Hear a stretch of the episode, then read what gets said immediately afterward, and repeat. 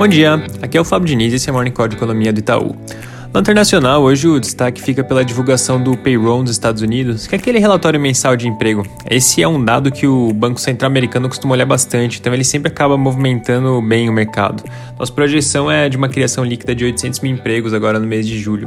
O indicador de salários deve ter uma alta de 0,3%, com o desemprego recuando um pouco de 5,9% para 5,6%.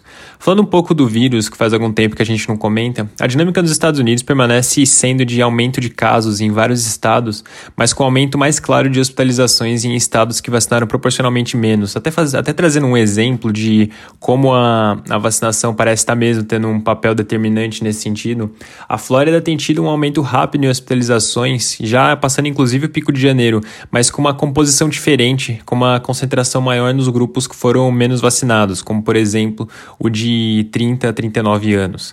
Na China, é, uma série de restrições têm sido adotadas para tentar conter o avanço da variante Delta. Ontem foram registrados 124 novos, novos casos, em comparação com 85 no dia anterior, sendo 80 desses por transmissão local. E na Europa, além do Reino Unido e da Holanda, que a gente comentou na semana passada, novos casos também parecem estar fazendo um pico em Portugal e dando primeiros sinais de estabilização na Espanha também.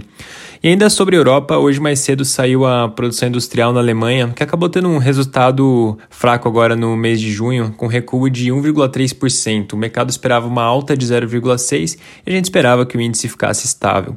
Lembrando aqui que a produção industrial na Alemanha tem sofrido bastante com restrições de oferta, principalmente no setor automotivo, mas a tendência é que essas restrições comecem a melhorar daqui para frente.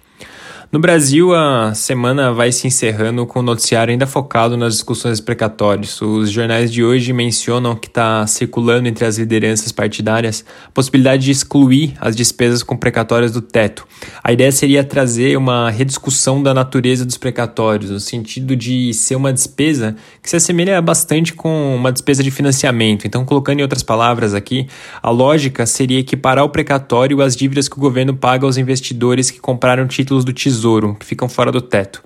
Todo caso, pelo que vem circulando, o ministro Paulo Guedes não parece ser a favor da proposta, e aqui vale lembrar que o governo ainda deve submeter nos próximos dias aquela PEC que a gente tem comentado ao longo dessa semana para autorizar o parcelamento de, de parte dessas despesas com precatórios. Bem provável que a gente é, tenha um dia com mais notícias nessa frente e certamente as discussões vão permanecer na semana que vem também. Para finalizar, uma menção rápida: ontem o Senado aprovou o texto do Refis, que é aquele programa programa de parcelamento de débitos tributários. O texto aprovado traz um perdão de até 90% das multas e juros e de até 100% dos encargos para dívidas de empresas e pessoas físicas, com o saldo podendo ser parcelado em até 12 anos, sendo os três primeiros com parcelas reduzidas. Agora o texto vai para deliberação na, na Câmara dos Deputados. É isso por hoje, um bom dia e um bom final de semana.